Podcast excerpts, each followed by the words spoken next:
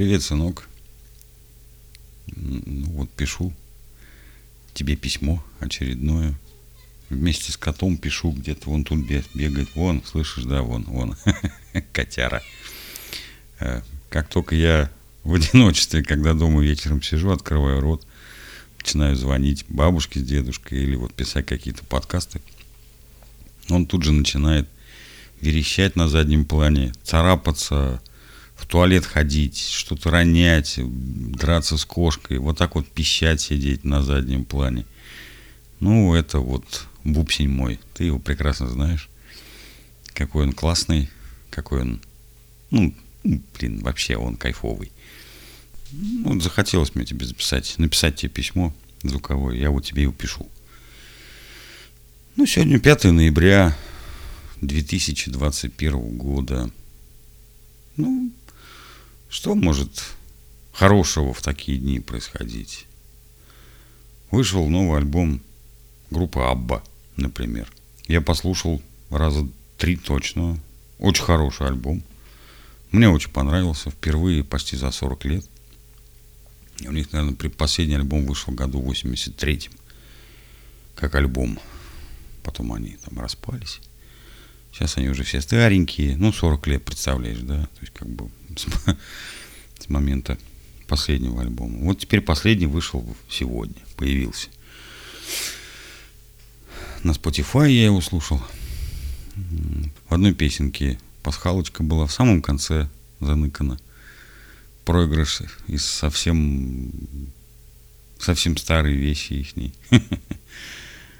Я дал послушать э, человек. Он послушал, говорит, я три раза слушал, я так пасхалку и не услыхал.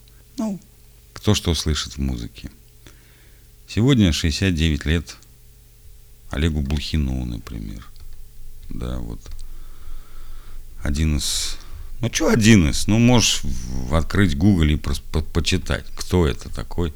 Советский и украинский футболист, нападающий футбольный тренер, обладатель множества рекордов советского футбола.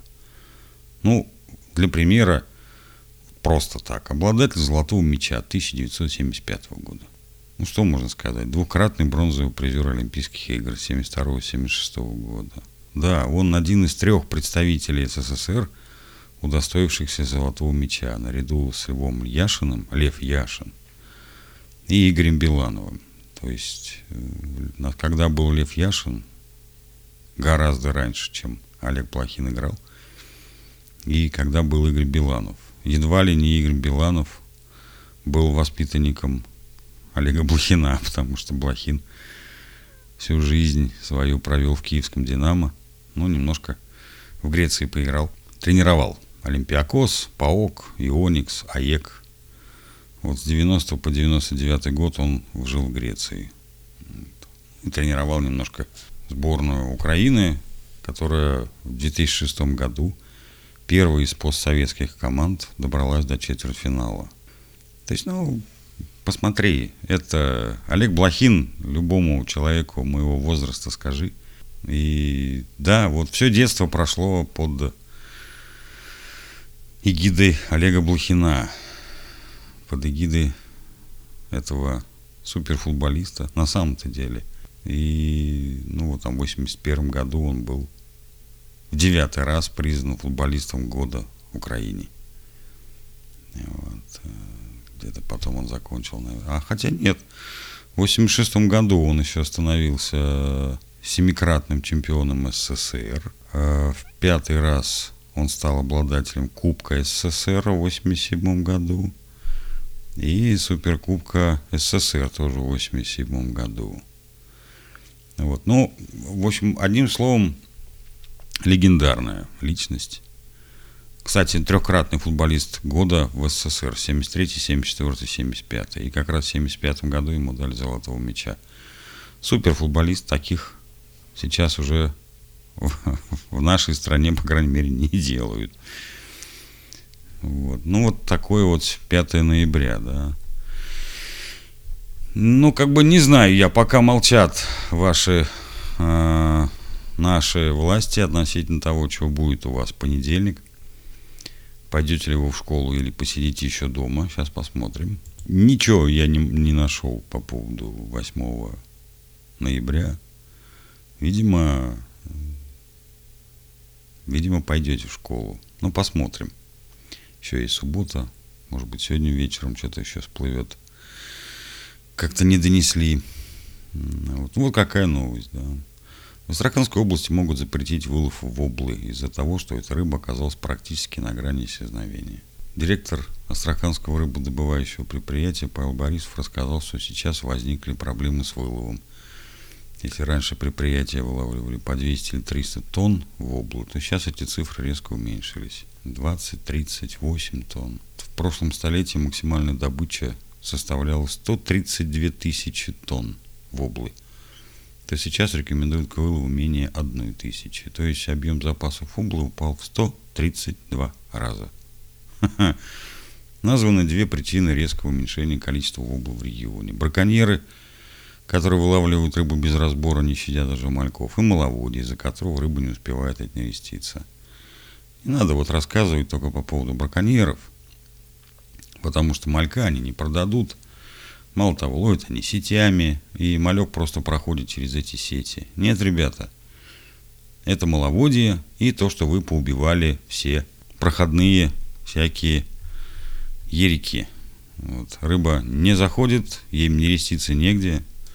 Ну и совершенно понятно, не нерестится она, где, или нерестится где попало, соответственно, оттуда рыбы и нет. Ну вот, вот тут говорят даже, что мы находимся на грани того, чтобы запретить ловить совсем. И правильно сделать. На пару лет точно. Об этом говорил Жилкин, тогдашний губернатор. Еще лет 10 назад, что надо бы остановить, просто рыбалку остановить на пару-тройку лет. Вот. Ну, теперь природа сама решила остановить. Мы не знаем, мы не хотим, как же быть и так далее, и так далее. Вот. Ну, как бы, вот такого характера я тебе что-то хотел рассказать. Еще что хочу тебе посоветовать сделать. Советую тебе посмотреть, что такое биполярное расстройство. По данным Всемирной организации здравоохранения, 45 миллионов людей во всем мире страдают биполярным расстройством. Эта болезнь сильно снижает качество жизни. В одни периоды ты чрезмерно энергично совершаешь поступки, о которых можешь пожалеть, Другие не способны встать с дивана, чтобы заняться повседневными делами. Так описала свое состояние девушка на сайте про биполярное расстройство. Э, просто советую, потому что э, посмотреть, почитать, потому что, ну, к примеру, биполярное аффективное расстройство, сегодня такой диагноз часто озвучивают звезды Голливуда, что это невольно начинает привлекать внимание к проблематике болезни. Несмотря на моду и кажущуюся загадочность, подобное нарушение в поведении и настроении – вовсе не шутка или пиар-ход. Диагностированное биполярное расстройство – настоящая трагедия для своего носителя. Обычно бар, ну, сокращенно, биполярное А какое-то расстройство, начинается резко, потом чередуются периоды без признаков болезни и период обострения. Особенность заболевания в том, что в период обострения есть эпизоды или фазы с разным эмоциональным состоянием, которые смогут сменять друг друга в произвольном порядке. Когда болезнь обостряется, могут возникать следующие состояния. Мания, гипомания, депрессия. Среди биполярщиков очень высок процент самоубийц, а также часто встречаются случаи с самоповреждением. По этой причине часто биполярное расстройство даже психиатры принимают за пограничное состояние. Но есть, как обычно, некоторые нюансы. Посмотри, я думаю, что ты с ним столкнешься очень скоро, и я не про тебя говорю. Я говорю про людей, у которых эта биполярочка присутствует. Надо знать, что с этим делать и как с этим жить. Или как с этим бороться. Или не бороться и как не жить. Почитай. Погугли. Вот. Ну, сейчас я тебе еще поставлю стишок один одного очень известного неформатного абсолютно, неформатного поэта российского нынешнего, современника нашего. Я думаю, тебе понравится. Ну и пока-пока. Андрей Орлов по кличке Орлуша. Мы с тобой в России остались одни. Никому не пиши, никому не звони. Мы остались с тобой в России одни. Дверь услышав звонок, открывать не спеши. За тобой пришел человек без души. У него вместо мозга густой холодец, как у всех сердобольных людей без сердец.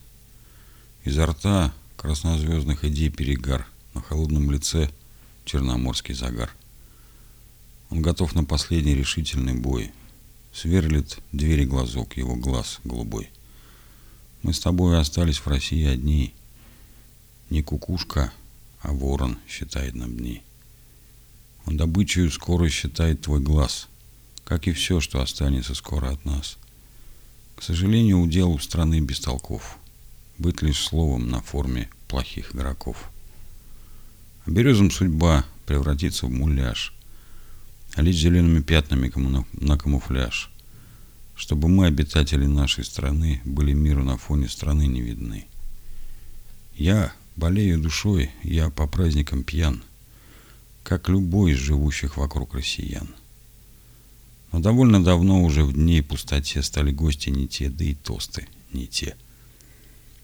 Иногда даже некому руку пожать, а ведь мне с ними рядом в могиле лежать. Среди тех, кто поет под шуршание знамен, есть хозяева милых мне с детства имен. Но в последние дни изменились они. Мы с тобой в России остались одни.